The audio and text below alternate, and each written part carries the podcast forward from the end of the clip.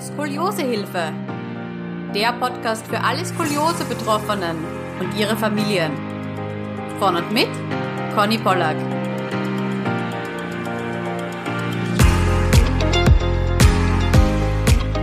Hallo und herzlich willkommen zum zweiten Teil des Interviews mit der lieben Lisa.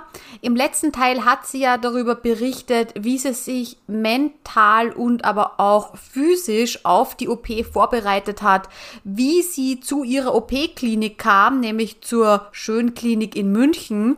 Und jetzt geht's auch schon weiter. Lisa berichtet uns detailliert, was alles nach der OP geschehen ist, wie sie sich gefühlt hat, worauf man ja sich schon einstellen kann, wenn eine OP ansteht. Und ich bin ja auch sehr dankbar, dass sie das ein oder andere Thema anspricht, das viele Personen vor der OP beschäftigt, aber man sich dann doch nicht traut zu fragen. Viel, viel Spaß mit dieser Podcast-Folge. Wir sind angekommen kurz vor der OP. Du wirst in den OP-Saal geschoben. Beziehungsweise in die Schleuse. In die Schleuse, okay.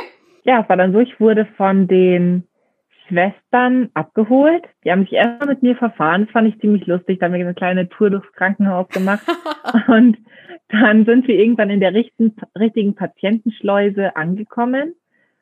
Und da weiß ich noch, das war ein sehr schönes Erlebnis, ähm, kurz bevor die Anästhesisten kamen. Man wird ja umgebettet in das ähm, naja, auf die OP-Liege sozusagen, mhm. wo du später auch drauf liegst. Ähm, ich weiß gar nicht, wie das dann im OP-Saal abläuft, weil man wird ja dann noch auf den Bauch gedreht und so, davon kriegt man ja nichts mehr mit. Aber das war so ein tolles Gefühl, weil ich habe mich auf diese zweite Liege, bin da so rübergerutscht und dann wurde ich mit ganz warmen Handtüchern zugedeckt. Das war so schön, die waren richtig warm und in der Früh, man ist ja eh so ausgekühlt und das war, oh, das war ganz toll. Also da hatte ich ein ganz angenehmes Gefühl. Mhm. Und dann kam schon der Anästhesist, mit dem ich auch das Gespräch hatte. Den kannte ich auch schon. Und ja, dann wurden mir die Zugänge an der, an beiden Händen gelegt, das EKG halt angestöpselt und ja, ein bisschen, man wird halt immer gefragt, ne, wie heißt man, wann wurde man, äh, wann hat man Geburtstag, weswegen ist man hier, welche Operation wird gemacht, das müssen sie immer wieder überprüfen. Erzählt man denen zehnmal und ja, dann ähm, weiß ich nur noch, also Zugang legen, damit hatte ich jetzt nicht so das Problem. Also es ging, war alles super aushaltbar. Und dann hat der Anästhesist mir eigentlich nur noch gesagt, jetzt kommt das erste Medikament, ist aber noch nicht die Narkose und es soll mir jetzt gleich ein bisschen so schwummrig werden. Und dann hat er mir das gespritzt durch den, durch den Zugang eben in der Hand ich sag's dir, nach drei Sekunden, als hätte ich einen Vollrausch gehabt. und da habe ich einfach schon, dann habe ich gemeint, boah, das ist aber ein richtig gutes Zeug, habe die Augen zugemacht und da war ich schon von dem Medikament weg, einfach weil mir so schwindlig war. Und äh, ja, dann habe hab ich nur noch mitbekommen, kurz wie sie mich losgerollt haben in den OP-Saal. Aber ja, das war eigentlich doch die letzte Erinnerung. Die war ziemlich lustig, weil ich mir dachte, war krasses Zeug, was sie mir da geben. das ist ja wie in den besten Zeiten damals. Das heißt, man schläft ja. auf dem Rücken ein. Genau, man schläft auf dem Rücken ein. Man hat lediglich ähm, die Zugänge im Handrücken hatte ich sie jetzt, also gar nicht in der Armbeuge. Oder ich glaube, ich hatte hm, doch, nee, nur in der Hand, genau, in der, im Handrücken und das EKG hatte ich dran. Alles andere hat er mir schon im Anästhesiegespräch gesagt, wird in der Narkose dann gelegt. Davon kriegt man nichts mit. Also was da noch gelegt wird, falls es einen interessiert, man kriegt, weil man eben auf dem Bauch operiert wird, einen Schlauch in den Magen, damit man eben ja nicht doch irgendwie halt abbricht, beziehungsweise der Magen, der produziert ja immer was, dass das halt ablaufen kann. Dann kommt ein Schlauch in die Lunge zur Beatmung, was ja ganz normal ist. Dann wird der Blasenkatheter gelegt und für den ist man sehr dankbar. Also der ist keine Last, das ist, der ist heilig. ähm, dann kriegt man noch ein ZVK, also es ist der zentrale Venenkatheter. Das ist das, was man immer am, am Hals hat. Ähm, das ist quasi so ein Katheter vom Hals über die Vene, der bis zum bis zum Herzen geht, damit wenn man Medikamente gibt, dass die sofort durch den Körper transportiert werden und sofort wirken und nicht eben noch da erstmal hinwandern müssen. Der wird auch so da eingenäht, das kriegt man alles nicht mit, der stört auch nicht, also das war ganz okay. Ähm, ja, und ansonsten hatte ich eben noch in der linken Hand zwei Zugänge, in der rechten Hand ein Zugang, so ein Fingerclips. Ähm, ja, ich glaube, ja, und gut, halt an dem Rücken, den nach der OP halt den, äh, die zwei Schmerzkatheter und die Wunddrainage. Also damit mit dem ganzen Zeug an einem dran wacht man auf. Aber davon kriegt man, wie gesagt, ja nichts mit vom Legen. Das ist, da muss man sich keine Sorgen machen. Okay, das heißt, du bist dann wie viele Stunden später aufgewacht? Also die OP, die war um, ja, also um 6.45 Uhr wurde ich ja hingeschoben und ich glaube, die Mama meinte, ich bin um halb drei nachmittags bin ich aufgewacht. Mhm. Also die quasi von diesem dorthin geschoben werden äh, bis auf Intensivstation waren es irgendwie sieben Stunden, aber reine Operationszeit war, glaube ich, viereinhalb, als ich gefragt habe. Also ohne das ganze Drum und Dran und äh, was man alles legen muss, sondern reine Arbeitszeit am Rücken waren viereinhalb Stunden. Okay, und dann schlägt man die Augen auf im Intensivraum. Richtig, auf Intensivstation. Das war auch äh, der Tag, da durfte auch keiner zu Besuch kommen irgendwo fand ich es gut, irgendwo auch schade, dass man nicht aufwacht und meine Mama zum Beispiel da wäre. Aber ähm, ja, ich, ich habe da noch eine sehr starke Erinnerung dran. Ich weiß nämlich, man ist ja sehr berauscht und macht die Augen auf und das erste Gefühl, was ich hatte, aber jetzt nicht auf die Wirbelsäule bezogen, sondern eher so auf diesen, auf den ganzen Körper, auf vor allem diese Muskulatur, die so mega überspannt war, auch dadurch, dass man auf einmal innerhalb von ein paar Stunden mehrere Zentimeter größer wird, diese Muskulatur und die Sehnen und Bänder und mhm. das hat mich so zerrissen. Da hatte ich so einen extremen Schmerzimpuls. Dann kam aber auch gleich die, äh, die Schwester und hat gemerkt, dass ich wach werde und ein bisschen äh, rumgejammert habe. Und dann hat sie ähm, direkt mir Morphin gegeben und ich sag's dir, das hat wirklich keine drei Sekunden gedauert und ich habe nichts mehr gespürt und ich meine wirklich mhm. gar nichts mehr. Als wird mir nichts fehlen. Und dann bin ich auch sofort wieder eingeschlafen und bin erst um 18 Uhr wieder aufgewacht. Da habe ich mich dann auch mal per einer mühseligen Selfie meiner, bei meiner Familie gemeldet, dass ich, äh, dass mir gut geht ähm, und dass ich wach bin. Ah, das heißt, du hattest dein Handy mit. Ja, genau. Man packt so, so seine ein paar Sachen, so ein kleines Täschchen, was man auf Intensivstation mitnimmt. Äh, und da hatte ich eben drin mein Handy, mein Ladekabel, ähm, Zahnbürste, ja, zwei Unterhosen so ungefähr. Und ja, mehr habe ich gar, äh, gar nicht mitgenommen auf Intensivstation, weil ich wusste, ich werde wahrscheinlich gar keine Energie haben, auch viel am Handy zu sein oder irgendwas mm. zu machen, Buch zu lesen. Genau, das heißt, um 18 Uhr bin ich dann wieder wach geworden und ich kann generell sagen, man stellt sich, glaube ich, die Schmerzen viel krasser vor, als sie sind. Also äh, es sind gar nicht unbedingt die Schmerzen. Also ich dachte, ich, meine Wirbelsäule wird mir wehtun, dass ich aus dem Fenster springen werde. Ja, hätte ich jetzt auch gedacht. Also ich dachte, das Schlimmste ist ganz ein arger, stechender Schmerz in der Wirbelsäule direkt. Die Wirbelsäule, man muss sich ja vorstellen, da sind zwei Schmerzkatheter drin, direkt, die zum Rückenmark gehen, ähm, die die ganze Zeit kontinuierlich mit Morphium alles betäuben. Also ich hatte auch einen tauben Bauch, einen tauben Rücken und taube Beine bis zu den Knien. Also das ist alles lahmgelegt und so pelzig, auch wenn man es angefasst hat. Ich hatte also wirklich von Knochenschmerz, wenn man jetzt spricht. Ich habe nichts gespürt, keinen einzigen Knochen, mhm. aber meine Muskulatur, die war halt am Limit. Also wenn man sich so vorstellt, man spannt seine Muskeln auf ein fremdes Skelett und es passt vorne und hinten nicht. Ähm, das war so krass und ich dachte auch die ganze Zeit nach der OP, ja, ich werde mich total äh, intensiv bewegen können. Also außer natürlich beim Rücken, aber halt die Beine, die Arme, den Kopf hängt ja nicht am Rücken. Ja, also haben auch die anderen, die Skoliose operiert wurden und bei mir im Krankenhaus waren, die hatten das nicht. Das, da war ich die Einzige, aber ich konnte meine Arme und meinen Kopf einfach nicht bewegen. Also da war ich auch jetzt wirklich die Einzige, deswegen jetzt keine Angst äh, verbreiten, aber aber das ganze System hat einfach nicht mehr zusammengepasst, weil der Körper hat sich ja jetzt jahrelang der Skoliose wunderbar äh, nachgegeben und, und hat sich hier angepasst mhm. und die ganzen Muskeln und auf einmal ist die Wirbelsäule kerzengerade. Richtig. Und da habe ich gesagt, das fühlt sich an, das kann man sich auch nicht vorstellen, aber ich habe es immer beschrieben wie, als würde man zerrissen werden. Also als würde an jedem Muskelstrang von links nach rechts und von oben nach unten ähm, die Leute Tauziehen spielen, bloß dass keiner loslässt und zwar nie. Es ist immer auf Maximum angespannt oder wie so ein Dehnungsschmerz, wenn man jetzt sagt, okay, ich, ich will jetzt einen Spagat können und ich gehe auf den maximalen Dehnungsschmerz. Das tut ja, ist ja, kann ja sehr schmerzhaft sein. Ähm, ja, und bloß, dass man dann eben nicht sagt nach zehn Sekunden, oh, jetzt höre ich wieder auf damit, sondern du bleibst einfach immer in diesem Dehnungsschmerz. Wahnsinn. Und das hat mich mhm. sehr fertig gemacht. Also es war eigentlich der muskuläre Schmerz. Da habe ich aber dann immer einen Magnesiumtropf bekommen und da haben sie schon auch viel geschaut, dass sie, ähm, dass sie was machen und auch mit den Armen, da habe ich mal, es war ganz spannend, ganz bewusst gemerkt, dass der Körper ja diagonal funktioniert. Ne? Wenn ich den linken Arm hebe, habe ich meine rechte Rückenmuskulatur gespürt.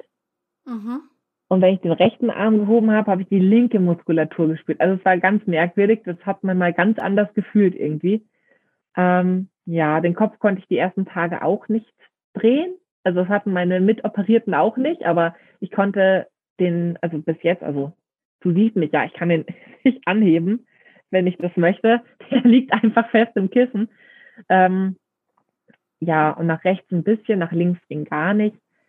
Genau, aber ich kann so prinzipiell sagen, auch aus den Gesprächen mit den anderen, die bei mir ähm, im Krankenhaus mit dabei waren, dass die ersten zwei Tage aber rein schmerzmäßig total klar gehen. Die Muskeln spinnen halt rum. Man ist halt ein bisschen so ausgenockt vom Morphium. Da ist man halt einfach auf so einem Trip, der ganz schön ist. ähm, aber die ersten zwei Tage hält man wunderbar aus, weil du wirst einfach total betäubt. Also da denkt man sich, so schlimm ist gar nicht. Was haben die Leute denn? Also mhm. so dramatisch ja. fand ich es da nicht. Außer halt ein bisschen die Übelkeit, ne, wenn man was essen will, der Kreislauf, das ist ein bisschen schwierig. Aber deswegen die zwei Tage, die gingen total klar. Und hast du dir Gedanken gemacht über diese Taubheit und auch, dass du deinen Kopf nicht bewegen konntest? Also hattest du da ein bisschen Angst, dass vielleicht was schiefgegangen ist? Ähm, tatsächlich nicht. Also bei den Beinen ganz kurz, weil immer wenn die Ärzte gefragt haben, die haben mir jeden Tag gesagt, äh, Decke hochgehoben, wackel mit den Zehen, wackel mit den Füßen, winkel die an, heb die hoch. Konnte ich auch alles machen. Wenn die mich am Fuß gepackt haben, habe ich auch alles gespürt. Haben sie mich an der Wade angefasst auch. Und dann habe ich das selber mal festgestellt, als ich meinen Oberschenkel angefasst habe, dass ich das, dass ich den gar nicht fühle. Und das habe ich denen gesagt. Und da, das hat mich kurz beunruhigt weil die ganzen Schwestern so beunruhigt waren. Also ich habe dann immer gesagt, ja, ich spüre die Oberschenkel nicht. Haben sie gefragt, bis wohin? Habe ich gemeint, genau bis zum Knie. Und dann haben alle gemeint, oh. Und es war immer so, was oh? oh, das ist eigentlich nicht normal so. Und da dachte ich mir, oh, Hilfe. Aber auf der anderen Seite war ich auch gar nicht so beunruhigt. Die haben dann gesagt, das kommt von den Schmerzkathetern, das ist halt, ne, das betäubt halt so extrem. Ähm, und naja, ich kenne es auch, ich hatte mal eine, eine kleine Hand-OP am, eben am Handgelenk und äh, da hatte ich von so ein paar Nervenschäden, das hat ein Jahr lang gedauert, bis dieses pelzige Gefühl verloren habe an meiner Hand. Deswegen dachte ich mir, Mai, das wird wahrscheinlich, ist halt wieder die Hautoberfläche, da werden die Nerven wahrscheinlich ein bisschen gereizt sein. Ähm, die brauchen einfach ein bisschen, um sich zu regenerieren. Aber da habe ich mich jetzt nicht so verrückt gemacht, deswegen, weil ich einfach wusste, das ist einfach von diesem ganzen Substanzen, die da in mich reingepumpt werden. Das heißt, die ersten ein, zwei Tage waren eigentlich ganz positiv. Genau, die ersten ein, zwei Tage, die waren, die waren super. Ich habe es mir nämlich viel schlimmer vorgestellt, aber außer ein bisschen Übelkeit und halt diese Muskelschmerzen mhm. habe ich nichts gemerkt. Also dafür ging es mir super, wirklich. Das war ziemlich toll. Und da hat aber auch der Arzt dann gesagt, am, nach dem zweiten Tag, hat er gesagt, ja, Frau Nessel, also das waren jetzt die zwei Chill-Tage, ab morgen beginnen die Kampftage. Das waren seine Worte. Und ich konnte mir nicht vorstellen, was er damit meinte. Und ähm, ja, dann hat, kam mein Operateur eben auch nochmal rein, hat das eigentlich auch bestätigt und hat gemeint, es ist super, ich bin so positiv, ich bin so motiviert und ähm, ein Optimist in der Situation, aber er hat gesagt, umso optimistischer ist, darf man auch nicht vergessen. Er hat gesagt, es ist super optimistisch zu sein, aber umso tiefer fällt man, wenn dieses Tal mal kommt. das kommen wird am Tag drei und vier. Das wusste ich schon im Vorhinein, aber trotzdem war ich ja motiviert. Und das waren eben dann auch Tag drei und vier. Die waren eigentlich seit der ganzen Zeit, ich würde eigentlich sagen, das waren die schlimmsten Tage in meinem Leben bisher. Das war krass ähm, aus mehreren Gründen. Also es ging dann in der Nacht los. Die haben mir die, ähm, die Wunddrainage schon gezogen gehabt und die Schmerzkatheter waren auch nicht mehr drinnen. Mit anderen Worten aber auch, ich wurde vom Morphin abgesetzt. Mhm. Das heißt, du bist von Wolke 7 heruntergesegelt. Richtig, von diesem, auch doch alles super entspannt. Und was habt ihr denn alle zu? Oh Scheiße, ich fange an, mehr zu spüren. Mhm. Ich meine, die drücken das mit anderen Opiaten und so natürlich total noch immer runter, aber ähm, es ist schon ein anderes Level.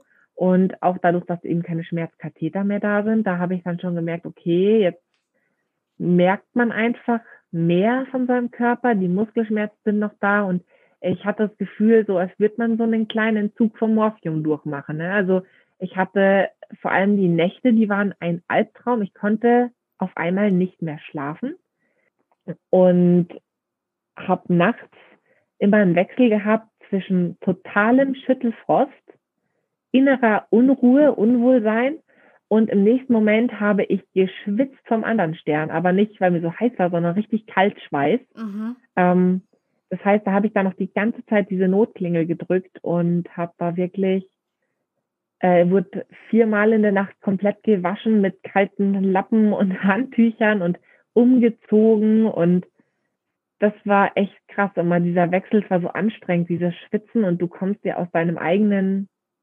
nassen Bett quasi nicht mehr raus. Es ist alles nass geschwitzt und ja, dann darauf angewiesen zu sein, die ganze Zeit, ich muss jemand wieder umziehen und wieder waschen und wieder umziehen, wieder waschen, dann ist die wieder kalt, dann ist die wieder heiß. Also das war so für die Psyche und für den Körper wahnsinnig anstrengend, vor allem wenn du nicht mehr schlafen kannst, weil die ersten zwei Tage habe ich fast nur geschlafen. Ich dachte mir, es geht ja super rum, die Zeit. Ja, und dann habe ich gewusst, was er meinte mit jetzt beginnt der Kampftag.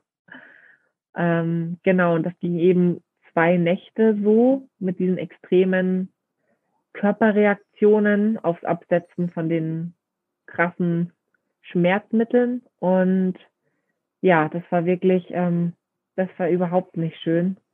Also da hatte ich länger mit zu kämpfen. Auch äh, ja, die Schmerzen waren dann schon auch mal ein bisschen stärker und dann war ich halt schon ein bisschen frustriert. Da waren es dann wirklich auch die Tage, wo mein eigener Antrieb mal so ein bisschen gedrosselt war. Da habe ich wirklich dann mal die Schwestern gebraucht, die mir dann noch den Arschtritt gegeben haben, gesagt haben, doch Lisa, wir stehen heute auf, du setzt dich heute hin, wir gehen eine Runde durch den Gang. Ich wollte auch nichts essen. Also ich hatte generell, ich habe so eine Woche kein Hungergefühl, aber es waren die Tage, da wollte ich wirklich gar nicht. Da haben die alles angeschleppt, was sie hatten. Die wissen nämlich, ich liebe Nutella.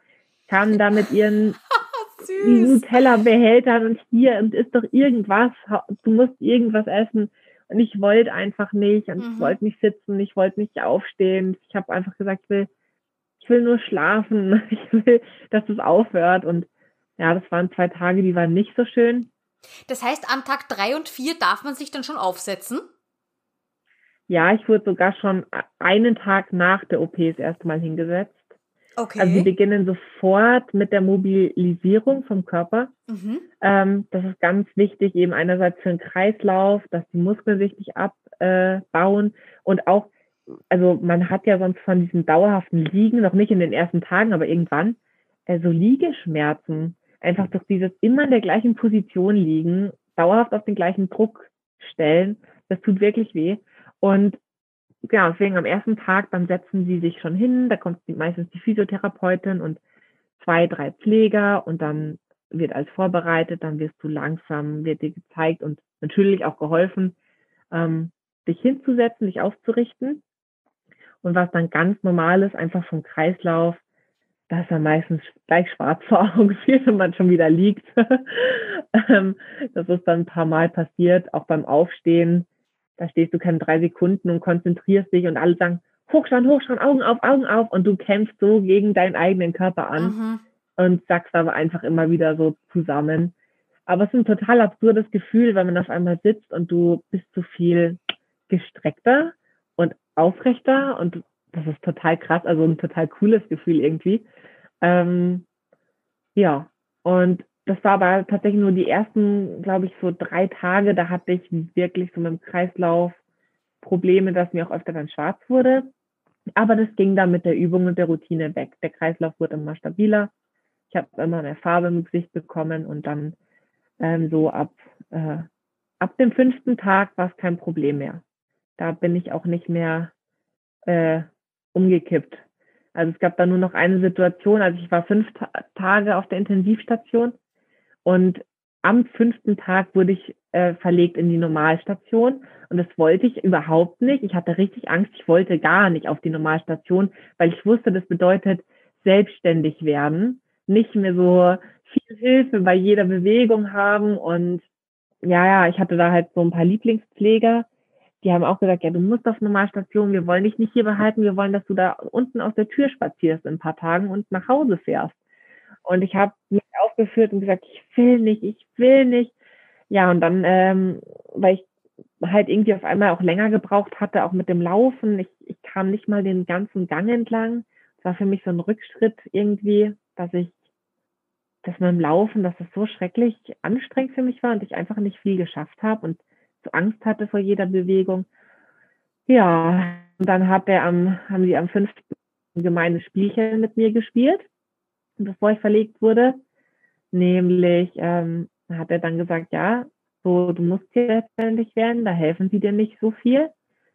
Ähm, ich soll mich jetzt alleine hinsetzen, alleine aufstehen und wir gehen dann ins Bad zum Waschen.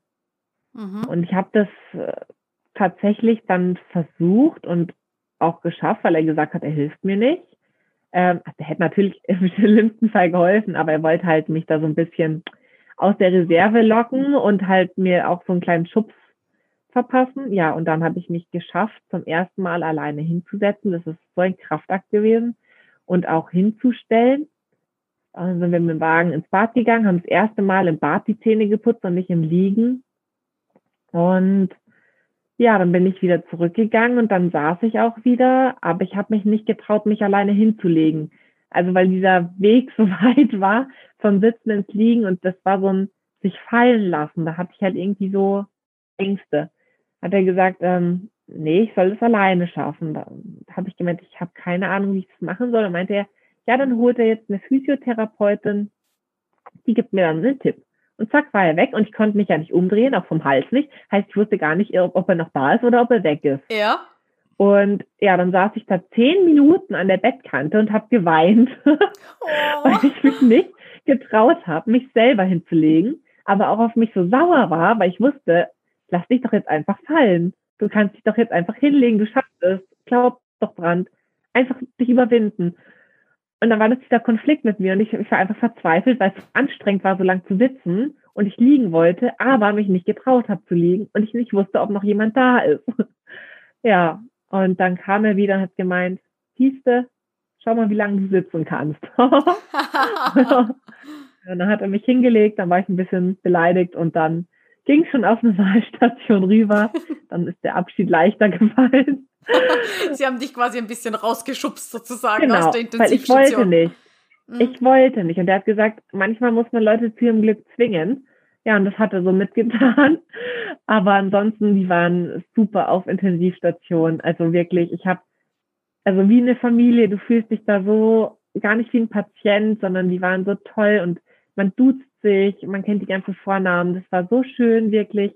Ähm, da habe ich auch so ein paar Pflegern echt tolles, ja, so, ein, so eine tolle Bindung gehabt und habe dann auch geschaut, dass meine Mama denen mal Pralinen und Blumen mitbringt als Dankeschön meinen liebsten Schwestern und Pflegern und ja, die waren wirklich, die waren der Wahnsinn. Ja, genau. Und dann ging es weiter eben auf Normalstation und da hatte ich ja so Angst. Da wurde mittlerweile auch schon alles an Zugängen gezogen. Und äh, dann hatte ich auch erst eine Nacht, war ich alleine in meinem Zimmer und hatte dann erst am nächsten Tag meine neue Zimmernachbarin. Und ab dem Tag ging es auch aufwärts. Das war ja noch eben, wo ich am Vormittag ja eben schlecht unterwegs auf Intensivstation. Ich bin gelaufen wie eine 80-jährige Frau mit Gehwagen und drei Hilfsleuten und nur den halben Gang und irgendwie kam ich noch nicht so ganz in die Pushen und dann kam eben mein toller Arzt. ähm, die kamen wirklich jeden Tag vorbei, immer beide, aber ich hatte einen Hauptansprechpartner, sage ich mal, mit dem ich auch mein Beratungsgespräch hatte. Und ja, der kam dann ins Zimmer und hat mir gemeint, später am Abend so, ja, ich habe gehört, so, die Physio meint, sie bewegen sich ganz schlecht und sie haben richtig viele Ängste vor jeder Bewegung.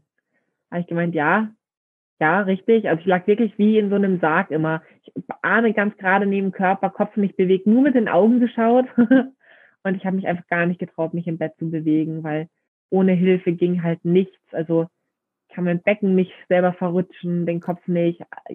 Alles musste immer für einen gemacht werden, halt so richtiger Pflegefall. Und da hatte ich halt immer diese Ängste, mich zu bewegen. Und dann kam der und hatte so ein ganz tolles, intensives Gespräch mit mir, ähm, wo er wirklich in meinem Kopf Blockaden gelöst hat. Und dann kam er noch so ums Eck und meinte nur, ja, ähm, das ist zwar nicht wissenschaftlich bewiesen und sehr alternativ, aber wir probieren mal alles, damit wir diese Muskelschmerzen lindern können. Ähm, ich soll sagen, wo es weh tut, er macht jetzt Akupunktur. Und dann hatte ich in den Füßen, in den Händen, im Gesicht, am Kopf eben die Akupunkturnadeln. Und äh, dann hat er mich noch nach diesen 40 Minuten Akupunktur noch massiert, vor allem bei den Schulterblättern, wo ich so ähm, eben diese ja, Muskelverspannungen hatte und hat dann auch noch mit Kinesiotape noch mehreren Varianten getaped, dass ich gucken kann, was ist am, am besten für meinen Körper. Ja, und dann meinte er auf einmal, komm, jetzt gehen wir noch eine Runde. Und ich war so, nee, nee, nee, laufen, nee, jetzt überhaupt nicht. Ja, aber dann kannst du dem Arzt auch schlecht Nein sagen. Also aufgestanden und gelaufen. Und dann habe ich das erste Mal, sollte ich mich nicht so abstützen auf diesem Gehwagen, den man ja bekommt, sondern sollte den nur mit den Fingerspitzen vor mir herschieben. Und dann hat er langsam angefangen, meine Blockaden zu lösen, indem er mir immer mehr gesagt hat, welche Körperteile ich nehmen soll. Jetzt kreise die Schultern, jetzt heb die Beine, jetzt geh auf Zehenspitzen, jetzt kreise die Arme, jetzt schau nach links und rechts, mach das alles in Kombination, dreh dich, schwing mal ein bisschen die Hüfte. Und das war so lustig einfach, weil er hat mich so wie so ein Personal Trainer so richtig gecoacht und motiviert, mich zu bewegen und hat mir selbst gezeigt, dass ich mich bewegen kann, ja. dass ich mich nur nicht getraut habe. Mhm. Und das hat dir ein bisschen die Angst genommen. Mhm. Genau. Und dann sind wir durch, auf einmal durch, ich kann ja sonst nicht mal den Gang entlang, und dann sind wir durch das ganze erste Stockwerk gelaufen. Und da hat er mir mittendrin, so nach dem ersten Drittel des Weges, hat er auf einmal gesagt, so, und jetzt pendel mal mit den Armen, hat er mir den Wagen weggenommen. Und das konnte ich gar nicht glauben, das war mein Magic Moment, so der ganzen, ja, Krankenhausgeschichte, weil da, das war innerhalb dieser Stunde oder diesen eineinhalb Stunden, die er sich für mich Zeit genommen hat, da hat sich mein alles verändert im Krankenhaus. Von diesem, ich kann gar nichts alleine und bin voll auf Hilfe angewiesen zu dem Bewusstsein, ich kann mich bewegen und so dolle weh tut's auch nicht. Und ich kann laufen, ohne Wagen, relativ normal. Und das war wirklich krass. Also da bin ich ihm bis heute dankbar, wo er mir auch meinen ähm, wichtigsten Satz eben gesagt hat in der, in der Zeit im Krankenhaus, als er gemeint hat, ähm, der Kopf gibt den Körper frei. Und das war wirklich so mein Leitspruch, wo ich wusste, die meisten Dinge, die muss ich mir nur erlauben, sie zu machen. Da muss ich mich nur trauen und versuchen. Und wenn der Kopf den Körper freigibt, dann kann man sich bewegen. Man ist nicht versteinert, der ganze Körper ist nicht versteift, sondern das geht. Und das war wirklich toll. Und sogar, das war so ein fruchtender Moment, dass am nächsten Tag, als ich durch den Gang gelaufen bin, ähm, mit meiner Physiotherapeutin, eine gefragt hat, die hatte eine Bandscheiben-OP, kam aus ihrem Zimmer und wir sind an der vorbeigelaufen, meinten, ach, wir nehmen kurz die Vorfahrt, wir sind schneller. Und die hatte mich angeschaut und hat mir gemeint, na ja, aber die hat's ja auch nicht mit dem Rücken. und da musste ich so lachen, weil ich mir so dachte, so, ähm, ja, sie hat ihre Bandscheiben-OP auch vor ein paar Tagen gehabt und ich hatte vor ein paar Tagen meine Wirbelsäulenversteifung und bin anscheinend so gut gelaufen, dass sie wirklich gesagt hat, na ja, natürlich ist sie schneller, weil die hat ja auch keine Probleme mit ihrem Rücken. Die hat da ja keine Schmerzen und ich fand es so gut. Ja, das ist für sie bis heute ein Geheimnis, was mir gefehlt hat. Wir haben es ihr nämlich nicht verraten. Oh. und ja, Also das war wirklich, an dem Tag ging es jeden Tag bergauf. Und seit diesem tollen Einsatz von meinem Arzt äh, hat, hatte ich auch auf einmal wieder eine kräftige Stimme, wieder richtige Lebensenergie und habe mich ganz anders ins Bett gelegt, habe meinen Arzt auch gefragt, ey, darf ich mich eigentlich auch bequem hinlegen? Also muss ich immer gerade sein oder darf ich theoretisch mich auch mal so ein bisschen verdrehen, weil ich halt das Bedürfnis so hatte? Hat er gemeint, nö, mach alles. Wenn es dir nicht weh tut, dann ist es nicht falsch. Dann kannst du es machen, das ist stabil. Und ich weiß nicht, ich war so voreingenommen von all, allen Sachen, was man hört und liest mit, du kannst danach eben, wie gesagt, vorher schon nicht heben, du darfst dich nicht mehr verdrehen, du bist total überall eingeschränkt, was du alles nicht mehr darfst. Aber der hat mir eigentlich gesagt, nee, und wenn du die Beine nach links wirst und den Oberkörper nach rechts, wenn es bequem ist, dann mach das. Mhm. Und das habe ich auch gemacht. Und dann äh, kam ich am nächsten Tag rein und ich breitbeinig übers Bett mich drüber gelegt und ein Buch in der Hand und äh, ganz bequem sah es anscheinend aus. Da meinten sie, ach, das sieht doch schon ganz anders aus. Und dann bin ich von dem Tag an auch auf einmal alleine gelaufen, ohne Wagen, ohne Hilfsperson, bin jeden Tag in den Park rausgegangen und bin immer ein Stückchen weitergelaufen. Und ja, das war dann toll. Da habe ich mich jeden Tag auf die Physiotherapie gefreut, ähm, auf Treppensteigen das erste Mal und diese ganzen Fortschritte. Ich war total heiß drauf mhm. äh, und habe einfach gemerkt, wie alles besser geht, wie die Muskelschmerzen auch langsam schon in den ersten Tagen, also ich war elf Tage im Krankenhaus, wie die nachgelassen haben und viel besser wurde. Und das war ganz toll. Und dann auf einmal dieser Folge, die ersten Male alleine aufs Klo gehen und alleine was schaffen, die erste Dusche. Das war ganz toll. Ja. ja. Das glaube ich dir. Also ich bin fasziniert von der Geschichte, dass sich ein Chirurg so viel Zeit nimmt, wenn er einfach sieht, okay, man hat hier gerade eine Blockade, man, man traut sich da einfach nicht drüber, man hat Angst, dass man irgendetwas kaputt macht. Und dass er sich ja. wirklich so viel Zeit genommen hat für dich und dass er das erkannt hat und er sich auch bei den Schwestern nachgefragt hat, hey, wie läuft's bei der Lisa? Mhm. Und also das finde ich ganz, ganz toll. Das ist eine wirklich spitzenmäßige Betreuung. Ja, also ich, deswegen von meiner Erfahrung da eben mit München und eben dem, sowohl dem Dr. Krenauer als auch dem Dr. Wanke kann ich für mich persönlich nur Positives berichten, weil ich finde, das geht total darüber hinaus, über das Maß, was normal angeboten wird, vor allem als Kassenpatient. Ist ja jetzt nicht mal so, als würde ich sagen, es ist eine Privatleistung oder ich mhm. habe das jetzt selber gezahlt, sondern der nimmt sich da die Zeit und die waren jeden Tag da und die wären auch jeden Tag vier Stunden da gestanden, wenn ich vier Stunden die was gefragt hätte. Also, und auch im Gang, wenn du die getroffen hast und die was gefragt hast, die haben sich immer für dich Zeit genommen. Die haben nie gesagt, oh nee, äh, keine Lust oder fragt jemand anders, sondern die waren einfach da. Da bin ich denen sehr dankbar und jetzt auch im Nachhinein, auch eben über immer noch Instagram, ich kann die immer kontaktieren. Ich fühle mich so gut aufgehoben und du wirst halt irgendwie, ja, so schön behandelt. Du bist halt irgendwie nicht einfach irgendein Patient, sondern das wirklich das Gefühl, die, du bist ein Team. Also nicht der Arzt und der Patient, sondern du, du arbeitest wirklich im Team und die, ähm, die nehmen sich die Zeit, dass du halt dann bestmöglichst nach deinen, ja, 10, 11, 12 Tagen das Krankenhaus verlässt so beschwerdefrei wie möglich oder ohne Beschwerden und dass sie dich im, im besten Fall erst nur noch zur Nachkontrolle sehen und sonst nie wieder. also das ist wirklich spitze, sehr engagiert. Also da hatte ich echt das Gefühl, die, die lieben ihren Job.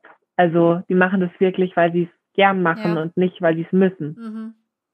Oder des Geldes wegen und noch eine OP reinschieben dazwischen und Richtig. so weiter. Mhm. Richtig, genau. Also das war, war ein ganz ganz toller Moment. Und deine Schmerzmittel, wurden die dann immer weiter reduziert? Ja, also ich weiß zwischendurch gar nicht, um genau zu sein, was ich bekommen habe. ähm, weil, ja, also am Anfang war es eben Morphin und alles intravenös. Da habe ich es gar nicht also wirklich äh, mitbekommen. Da war es mir eigentlich auch egal. Ich dachte mir hauptsächlich tut was dagegen. Mhm. Ähm, und dann weiß ich nur noch, äh, da hat man ja seine Tablettenboxen wo man immer schön zählen kann, was man, wie viele Tabletten man bekommt. Und ja, da habe ich dann irgendwann mal gezählt, dass es 25 Tabletten waren. Ähm, also morgens, mittags, abends und nachts habe ich da immer was, äh, was zu mir genommen. Ähm, das waren äh, Oxys, das war Ibuprofen, also ein paar Sachen weiß ich eben, Paracetamol, Metamizol, sind alles eben Schmerzmittel. Dann ähm, einen Magenschoner wegen den ganzen Mitteln, einen Muskelentspanner habe ich sehr hoch dosiert bekommen, weil ich da eben extreme Probleme hatte. Ja, und ob sonst noch was dabei ist, das kann ich gerade gar nicht beantworten, aber das sind die Sachen, was ich weiß. Und bei der Entlastung habe ich dann eben nur noch Paracetamol, Ibuprofen und Metamizol bekommen. Das waren dann nur neun Tabletten am Tag, also immer morgens, mittags und abends jeweils drei. Ja, und jetzt sind ja ähm, knapp über vier Wochen Post-OP und ich nehme jetzt nur noch morgens und abends eine Metamizol-Tablette, mhm. weil Ibuprofen ähm, vertrage ich nicht so gut wie Metamizol, deswegen habe ich mich dafür entschieden, ähm, nur noch dabei zu bleiben. Und ich habe auch schon Tage gehabt, da habe ich nur noch eine Tablette genommen, aber gar nicht, weil ich Schmerzen habe. Also dafür nehme ich es gar nicht, sondern ähm, weil ich das Gefühl habe, dass ich total sonst so abgeschlagen und also werde und mich so krank fühle. Deswegen nehme ich die, weil dann, dann fühle ich mich irgendwie wieder besser. Aber ich bräuchte sie theoretisch nicht, weil ich sage, ich habe so hohe Schmerzen. Ich müsste nur was für die Muskeln, wenn dann halt tun. Vielleicht mal Magnesium nehmen oder meine Muskelentspanner, aber eigentlich Schmerzmittel wegen Schmerzen bräuchte ich nicht. Das heißt, die Muskeln ziehen immer noch so ein bisschen. Ja, es ist gar nicht mehr so ein Ziehen, also dass sie so überspannt sind, ähm, sondern ich habe so, was ich auch aber schon vor der Operation hatte, in meinem Lendenbereich, wo die Krümmung ja auch noch ist, ähm, da habe ich einen so extrem stark ausgeprägten Muskel, der immer so diese Hauptlast getragen hat. Und der ist halt sehr gereizt, sagen wir es so. Ähm, der ist halt einfach immer extrem hart und verspannt. Und der hat sich jetzt so ein bisschen ausgebreitet. Also es ist letztendlich mein altbekannter Punkt, den ich vor der OP auch schon hatte, der mir halt gerade so ein bisschen rumzickt. Aber ansonsten geht's sehr, sehr gut. Also ich habe sonst vom Rücken keine Schmerzen. Es ist, wenn, anstrengend. Also ich liege sehr viel und gerne, weil da der Rücken halt einfach ganz entspannen kann. Aber wenn ich halt sitze oder länger stehe, dann ist es einfach nur anstrengend, weil wenn man, man kennt ja, man setzt sich mal ganz aufrecht hin und dann möchte man so gern so in sich irgendwann zusammensacken und einfach loslassen. Und das Bedürfnis habe ich auch, nur dass du halt nicht mehr zusammensacken kannst und dadurch die ganze Zeit die Muskeln weiter in dieser anstrengenden Position sind und deswegen ist man so ein bisschen schneller erschöpft. Ja, aber ich habe eigentlich schon seit zwei Wochen keine Schmerzen. Eigentlich fast seitdem ich aus der aus dem Krankenhaus entlassen wurde, habe ich mhm. keine Schmerzen außer in der Muskulatur. Aber das ist ja noch normal.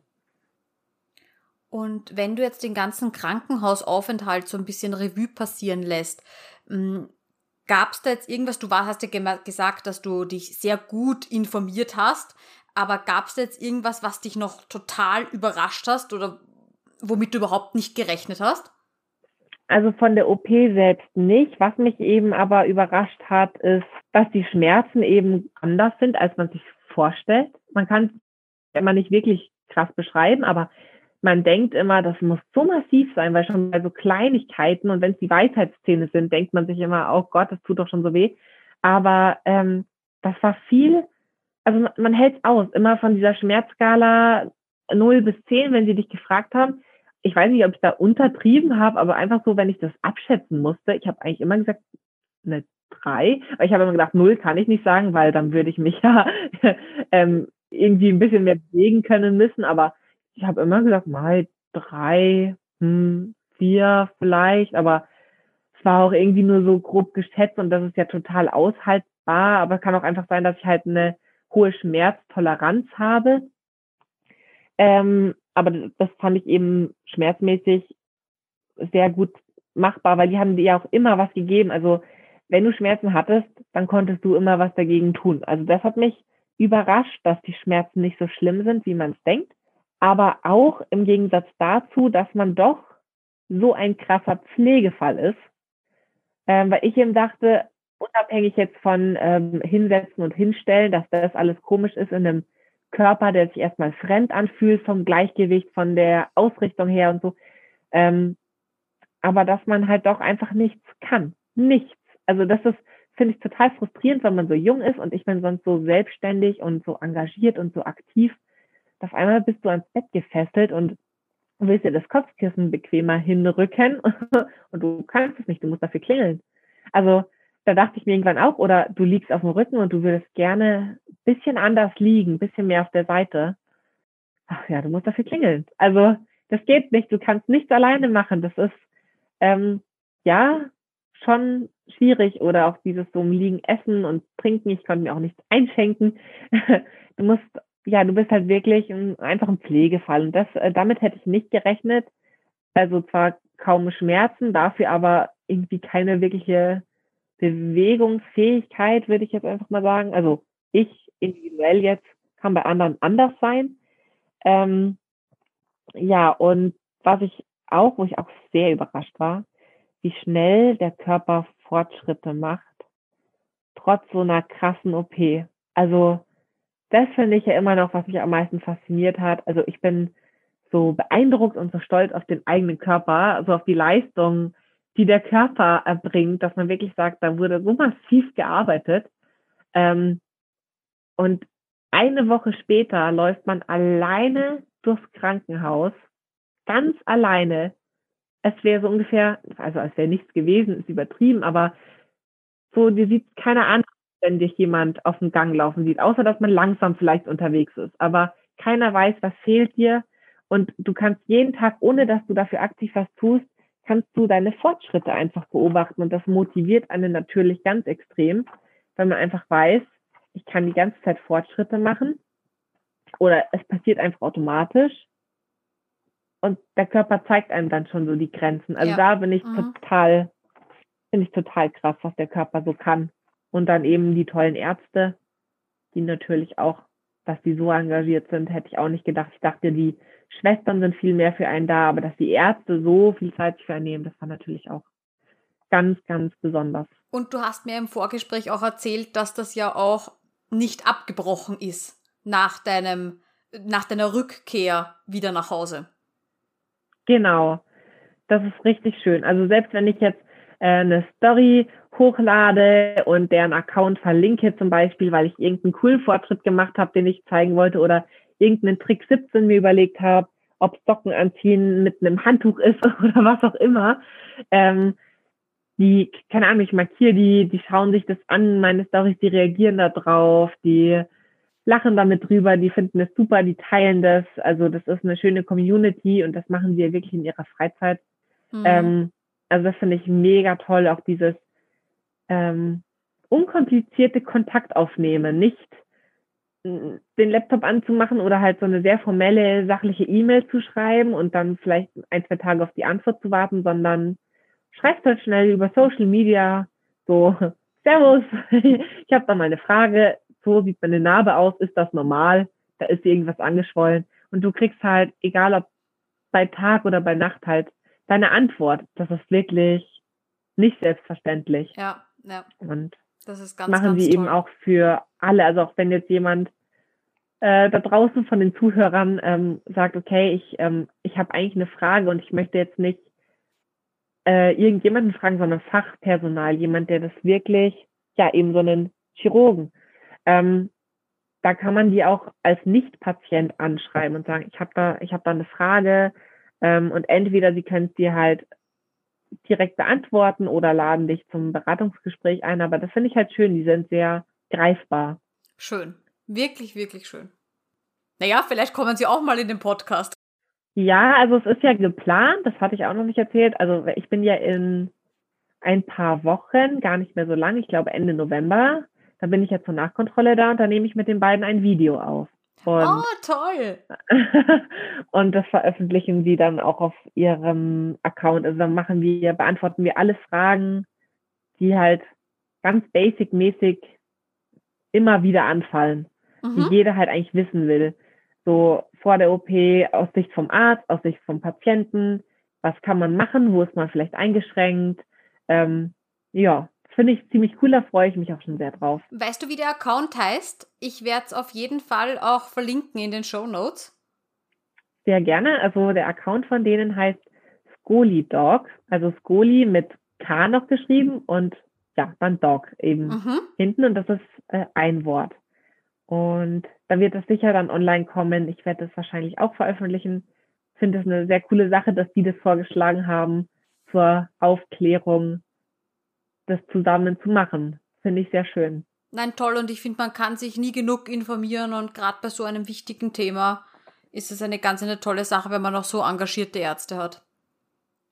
Definitiv. Und ja, ich wollte ja noch ähm, eigentlich auf ein paar Themen eingehen, die man nicht so normalerweise beantwortet in dem Podcast oder wo die Leute sich oft nicht trauen, diese Fragen zu stellen. Ähm, genau, und das werden so diese Themen wahrscheinlich rund um die Pflege, Stuhlgang, ähm, ja, was ist, wenn ich, wenn ich mich übergeben muss und so weiter und so fort. Solche Themen, die jetzt gar nichts mit dem Rückeneingriff selbst zu tun haben. Weil ich mir das auch gefragt, mich auch gefragt habe, und zwar nicht nur vor der Operation, sondern auch als ich schon auf der Intensivstation lag und mir bewusst wurde, ich kann mich nicht bewegen. Ähm, ich war aber auch irgendwie fast zu beschämt, um jemanden zu fragen, sozusagen, ja, was ist denn jetzt, wenn ich denn jetzt auf Toilette muss? Ich meine, man hat beim Blasenkatheter, aber du weißt ja früher oder später, man nimmt ja Nahrung zu sich, muss man halt auch mal auf Toilette gehen. Und ähm, ja, da wollte ich eigentlich auch nur so ein bisschen aufklären oder auch sagen, dass man mir auch gerne schreiben kann, wenn man da genauere Fragen dazu hat. Aber ja, letztendlich machen die das wirklich toll und professionell. Also es gibt ja mehrere Optionen, wenn man jetzt sagt, ähm, man kann sein Becken anheben, was man ja auch, auch, auch kennt, vielleicht aus Film oder so, Es wäre mhm. natürlich einmal die Möglichkeit, ja, von einer Bettpfanne. Das hatte ich jetzt nie, weil ich konnte mich ja keinen Zentimeter irgendwo hinrutschen. Das wäre auch gar nicht gegangen, aber man wird ja sehr viel mit Abführmitteln ähm, zugepumpt und das ist ein sehr präsentes Thema im Krankenhaus. Also mhm. es ist denen schon sehr wichtig, nach einer Operation, wo irgendwie Magen und Darm sehr lahmgelegt sind, dass das wieder funktioniert. Das ist sehr wichtig. Und naja, deswegen wird man da auch eigentlich täglich mit konfrontiert und gefragt und immer die ganzen Abführmittel und irgendwie passiert nichts und dann kriegt man Bauchschmerzen davon und ich war da ein bisschen überfordert, weil ich hatte ein bisschen Angst, äh, was passiert denn jetzt? Weil wenn ein paar Tage vergehen und man ist so mobil, dass man schon aufstehen kann, vielleicht schafft man es dann noch auf Toilette, schaffen auch die meisten, muss ich sagen. Ja, ich war aber halt ein Fall, ich wusste halt, ich schaff's nicht. Also ich habe da ein bisschen länger gebraucht und ähm, konnte mir auch gar nicht vorstellen irgendwie. Nee, also es wäre einfach nicht gegangen. Heißt, ich hatte einmal versucht, auf, auf Toilette zu gehen aber das ging nicht und das ist auch tatsächlich, ich bin nach der OP auch von der Lunge so eingeschränkt gewesen, also ich konnte mir auch gar nicht vorstellen, so muskulär zu, zu drücken, weil also das ging einfach nicht. Das hat so am Brustkorb, also es war so eingeschränkt alles. Ja, der ganze Körper ist einfach auch geschwächt. Richtig, so Sachen wie Husten gingen auch äh, jetzt ein paar Wochen nicht, Niesen, irgendwie alles, wo die Lunge sich auch so ausdehnen muss oder man ein bisschen Kraft braucht. Ähm, ja, das heißt, das ist für mich auch weggefallen. Dann gibt es ja theoretisch auch noch diesen, ich weiß nicht, wie man den heißt, aber wie so ein Rollstuhl, auf den man sich setzen kann mit einem Loch. Den gibt's ja auch. Ähm, habe ich jetzt auch nicht gebraucht, aber ich habe halt leider Gottes äh, Bekanntschaft gemacht mit einem Einlauf. Ist jetzt wahrscheinlich auch nicht das weltbewegendste, kriegen wahrscheinlich auch sehr viele Menschen, aber ist, wenn man so jung ist, hat man damit noch keine Bekanntschaft gemacht. Mhm. Richtig, und das ist schon eher so ein bisschen fast entwürdigend, wenn ne? man fühlt sich sehr unwohl. Aber ähm, auf der anderen Seite ist man sehr dankbar. Das ist auch, ich habe auch gedacht, um Gottes Willen, wenn ich da jetzt einen Einlauf bekomme und ich liege ja im Bett, gibt es da keine Sauerei oder stinkt es jetzt hier oder äh, was sehen die denn da? Ist das irgendwie nicht total ekelhaft? Aber das war so moderne Technik, man hat nichts gesehen, nichts gerochen. Das ging wirklich ähm, problemlos ab. Also äh, das ist ja so ein kleiner Schlauch und ja, dann kriegt man eben den Einlauf und das kommt aber alles auch gleich in so einem Beutel und so. Das heißt, davon habe ich letztendlich, ich habe sie auch nicht gesehen zum Glück. Das heißt, ich habe davon nichts mitgekriegt, bisschen gesmalltalkt mit der Schwester und dann hatte ich das auch schon hinter mich gebracht. Also das ging gut vorbei Und äh, ja, auf Normalstation wurde ich auch selbstständiger und konnte dann auf Toilette gehen. Das heißt, dann war es auch kein Problem mehr. Aber falls man sich da Sorgen macht oder sich stresst und sagt, ich schaffe das nicht, ich kann das nicht oder ich habe da Angst, es gibt so viele Wege, wie die das lösen. Die haben so viele Erfahrungen. Es ist wirklich gar kein Problem, auch so die ganzen Sachen zu ziehen, ob Blasenkatheter, Schmerzkatheter, die Drainage. Ich habe, also ich persönlich, meine Erfahrung, ich habe nichts gespürt, kein einziges Ziehen von irgendwelchen Zugängen hat wehgetan. Ähm, also da kann ich total Warnung geben. Da finde ich eine Impfung fast spektakulärer. Und ja, also das war wirklich äh, total okay. Auch mit den Thrombosespritzen, wo ich erst dachte, oh Gott, Spritzen in den Bauch bekommen oder ins Bein jeden Tag. Ich hatte halt immer diese blauen Flecken. Ich habe am Anfang immer einen Oberschenkel mich spritzen lassen. Ähm, da, ja, da wurde aber alles bei mir blau und grün und im Bauch war es dann gar kein Problem mehr und da habe ich mich dann auch sehr schnell dran gewöhnt, obwohl ich davor ein bisschen Spritzenphobie hatte. Das habe ich jetzt nicht mehr. Ähm, und ansonsten ist alles professionell, auch beim Thema Waschen. Ähm, das erste Mal, als ich nicht mehr im Liegen gewaschen wurde, sondern auf Normalstation ins Bad wirklich gegangen bin. Ja, du hast einfach das Gefühl, die sind so professionell, da ist das nicht so, oh Gott, jetzt sitze ich da nackig mal vor jemanden oder so, sondern ich habe mir eigentlich gar nichts mehr gedacht. Ich hatte sogar eine ganz junge Praktikantin da, die erst den, oder eine Auszubildende war, die den dritten Tag hatte und dann, der habe ich sogar vorgeschlagen, ob sie mich nicht als ersten Menschen ihrer Ausbildung duschen will. und voll die Süße war das einfach, habe mich da auch wohl gefühlt. Also das war wirklich auch kein Problem und man kann mit denen wunderbar kommunizieren. Die machen nichts Komisches, die schauen einen nicht doof an. Das mhm. ist für die Alltag, das, da, da, da ist wirklich überhaupt kein Problem. Und ja, ich würde sagen, die sind so alle Situationen gewöhnt und ähm, egal wie unangenehm was ist, aber es sind alles normale Eigenschaften vom Körper und Körperfunktionen und mhm. ja, die sind einfach professionell. Also da muss man sich wirklich keine Sorgen machen. Die haben das alles im Griff und haben für alles eine Lösung parat. Na, ich finde das wirklich toll, dass du das ansprichst, weil so wie du sagst, das interessiert bestimmt viele und die Frage stellen sich viele, aber man traut sich halt dann vielleicht doch nicht zu fragen oder, oder denkt sich dann, okay, wie wird das dann sein und dann werde ich da gewaschen und ist das nicht total komisch? Also toll, dass du da aufklären möchtest.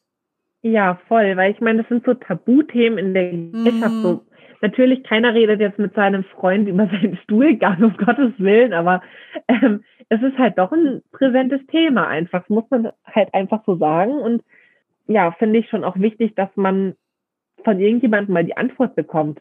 Weil ich glaube, die Leute, die fragen sich alle, aber sie trauen sich halt oft nicht. Und deswegen, ja, kann man auch bei solche Fragen gerne auch immer schreiben, finde ich.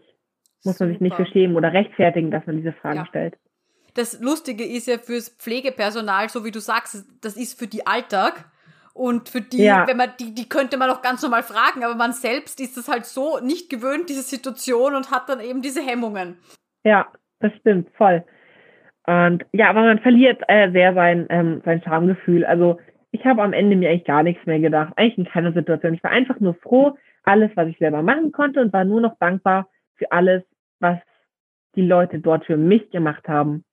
Also es war gar kein unangenehmes Gefühl mehr, sondern einfach reine Dankbarkeit, dass sich jemand um dich kümmert und dich wäscht und so und dich oder dich anzieht. Das war eigentlich toll, dass es Leute gibt, die sowas machen, weil sie es gerne machen. So, das heißt, du bist jetzt zu Hause und du hast eine mega Motivation, dass der untere Bogen weniger wird und dass du wieder in den Reitstall kommst, oder?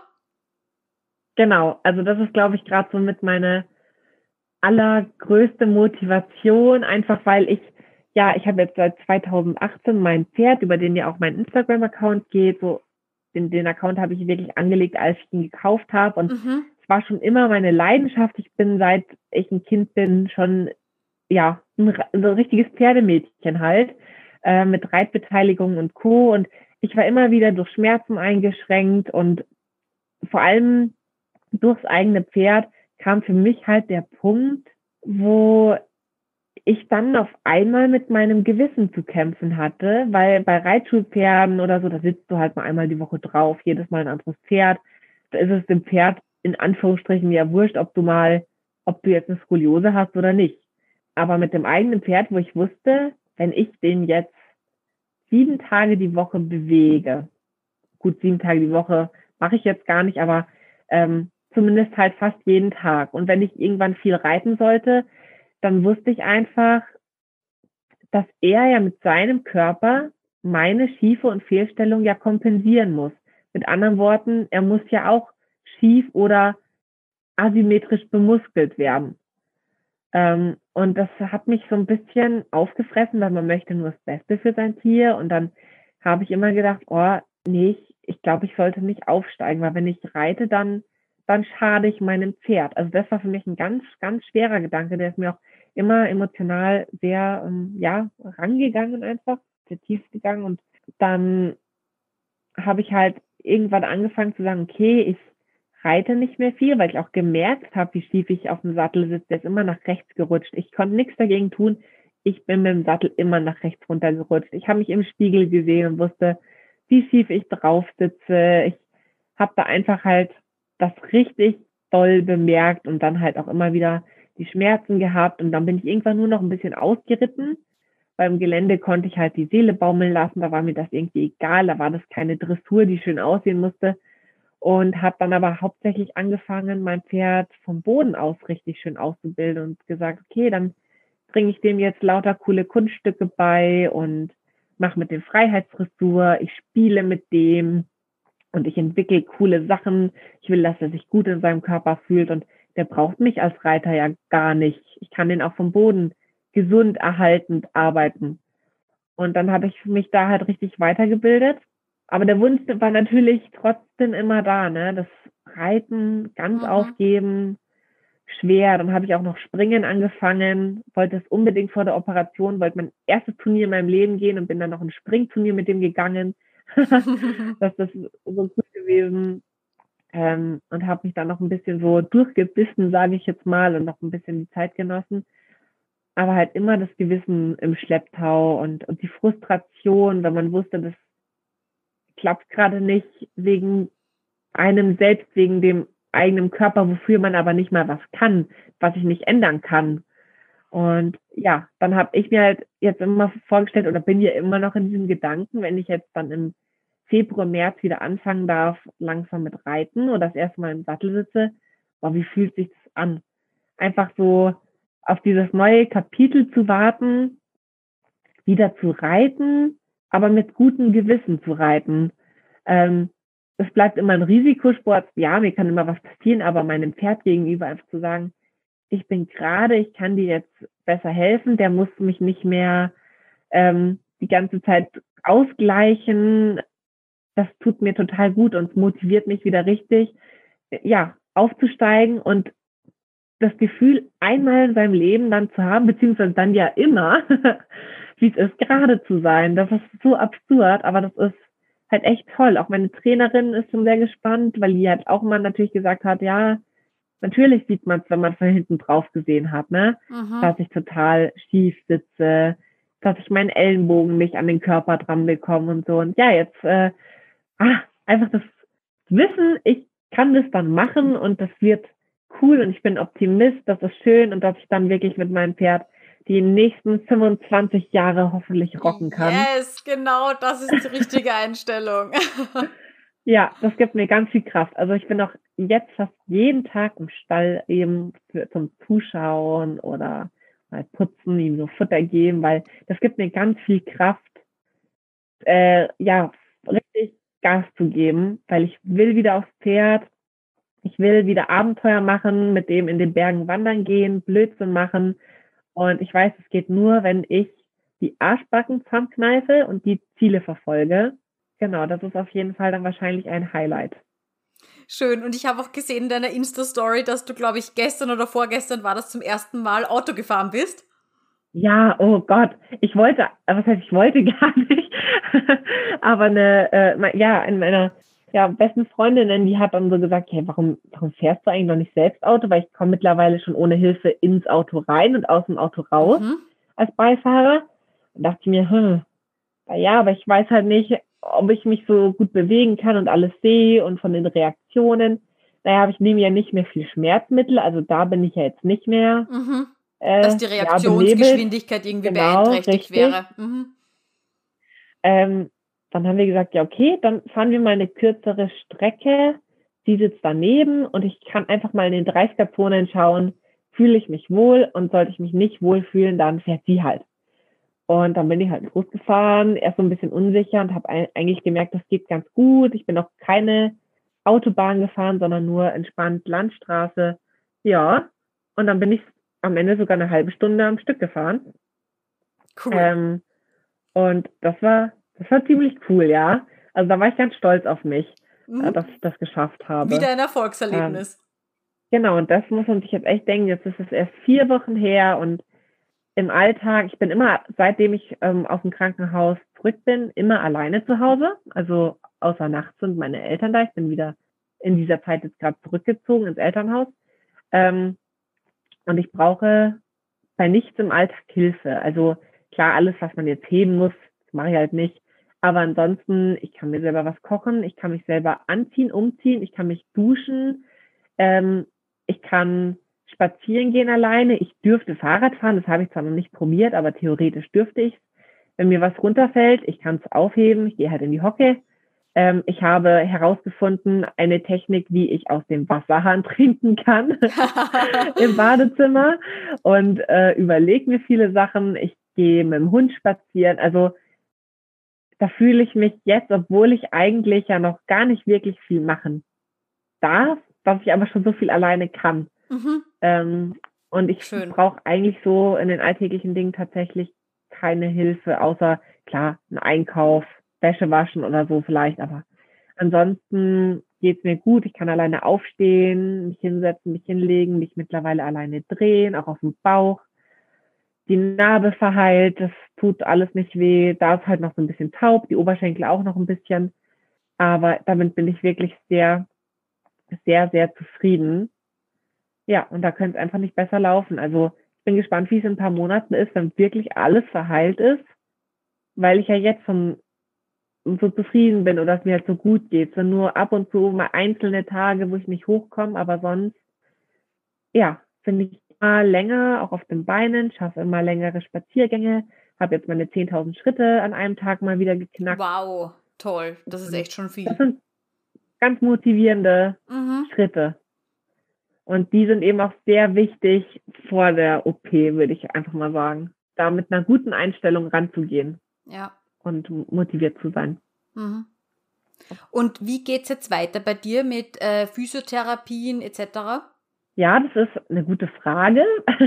also mit Physiotherapie kann ich schon beantworten. Normalerweise oder in den meisten Fällen beginnt man erst nach drei Monaten äh, Post-OP, weil die ganze klar, Knochenstruktur muss aushärten dann sollen alle Muskeln einmal erschlaffen und die baust du dann neu auf und das braucht so drei Monate. Aber ähm, dadurch, dass ich ja noch meinen äh, Beckenschiefstand habe und die Restkrümmung, soll ich nach sechs Wochen schon anfangen, mhm. wegen meinem Becken schon mal Physiotherapie zu machen, damit ich da schon direkt anfange, im Heilungsprozess schon die Hüfte mit zu mobilisieren und wieder zurückzubringen. Ähm, heißt, es beginnt bei mir ich glaube, am 1. Dezember habe ich meinen ersten Termin und dann geht man so zweimal die Woche wirklich dann in Physiotherapie. Und weil ganz viele schon gefragt haben, zwecks Reha, ähm, ich werde nicht in Reha oder auf Reha gehen. Ähm, ja, ich höre einfach mal auf meine Ärzte. Ähm, ja, weil wir das hier vor Ort so gut managen können. Also ich habe mir jetzt eh schon vorgenommen, ich werde jeden Fall schwimmen gehen und brav in meine Physiotherapie gehen ich habe auch die Option, ich kann immer noch sagen, wenn ich will, ich gehe dahin, aber eigentlich haben wir hier alles, ähm, ja, alles super im Griff und mhm. ja, meine Ärzte haben bisher mehr negative Erfahrungen gemacht bei operierten Skoliosen mit Reha als positive Erfahrungen. Mhm. Ähm, dass zum Beispiel eine Patientin da mal war, die waren anscheinend nicht so ganz spezialisiert auf Skoliosen und die hatten so ein bisschen Berührungsängste mit einer Versteifung. Mhm. Ähm, und haben dann halt echt grobe Fehler gemacht. Also wenn man dann solche Geschichten hört wie, ja, dann wird eine Patientin, die versteift ist, ähm, von einem Therapeuten an der Wirbelsäule eingerenkt. Mhm. Du kannst da nichts einrenken. Mhm. Ja. Und das waren so Geschichten, er hat gesagt, wenn ich gehe, wann soll ich davor nochmal kommen und alles durchsprechen, was wir mit unserem Körper machen lassen und was nicht. Mhm. Ähm, was die Therapeuten dürfen und was nicht, welche Programmpunkte man sozusagen, wo man teilnimmt und, und was man ausfallen lässt und wo man halt explizit hingeht, äh, geht, weil es sind halt einfach nicht so viele spezialisiert. Ähm, und das ist halt wichtig. Ich meine, bevor ich da was kaputt mache, spreche ich es lieber nochmal gut ab. Das heißt, das steht noch in den Sternen. Also es kann sein, dass ich schon noch mache, aber es wird auf jeden Fall noch dauern, ein paar Monate, Verstehe, aber es geht quasi darum, dass Sie hier ein bisschen Bedenken haben bei der Reha jetzt nicht, weil ähm, das so intensiv dann ist, dass es vielleicht dann schon zu viel Belastung wäre, sondern Ihnen geht es einfach darum, ähm, dass halt manche nicht ganz so gut aufgeklärt sind mit versteiften Wirbelsäulen Richtig. und dass man dann hier ja vielleicht gedrängt wird, etwas zu tun, das man halt einfach unterlassen sollte. Ja, oder was sich einfach nicht gut anfühlt, weil Sie sagen auch immer, alles, was sich nicht gut anfühlt, mach's einfach nicht. Also so ganz einfache Grundregel. Und wenn mhm. du dann halt, keine Ahnung, in irgendwelche Bewegungsmuster, ja, gezwungen oder ja gedrängt wirst, mhm. die du aber überhaupt nicht für gut empfindest, ähm, oder wo man vielleicht weiß, oh, ich glaube, das darf ich gar nicht machen, aber man traut sich dann ja auch nicht unbedingt einem Therapeuten zu sagen, nö, das mache ich jetzt nicht. Mhm. Also das muss man ja auch erstmal sich so überwinden, einem, äh, einem Arzt oder einem Therapeuten zu sagen, nee, fühlt sich nicht gut an, mache ich nicht, egal was sie sagen. Und sie haben auch ein gutes Beispiel gemacht, sie haben gesagt, ähm, zu mir jetzt, äh, ja, ich bin ein, ein junger, aktiver Mensch, der auch ein bisschen Hirn und Verstand hat. So, das heißt, ich weiß ja letztendlich auch rein vom logischen Denken, so was darf ich tun, was ist gut, was ist nicht gut. Ich gehe in meine Physio, ich gehe zum Schwimmen, ich mache vielleicht mal eine Massage oder eine Narbenbehandlung ähm, dass das schön mobilisiert wird und so weiter. Ich gehe regelmäßig zu den Kontrollen. Ähm, ich bewege mich. Er hat gesagt, und das ist ja schon mal das Wichtigste. Richtig ähm, problematisch ist ja, oder wo du immer ja eine Reha brauchst, wenn vor allem ältere Leute, die sich nicht viel bewegen oder mhm. nicht wissen, was, also wo es halt nicht selbstverständlich ist für die, was darf ich tun und was nicht, mhm. wie muss ich mich jetzt neu bewegen, weil jetzt ist ja was anders in meinem Körper.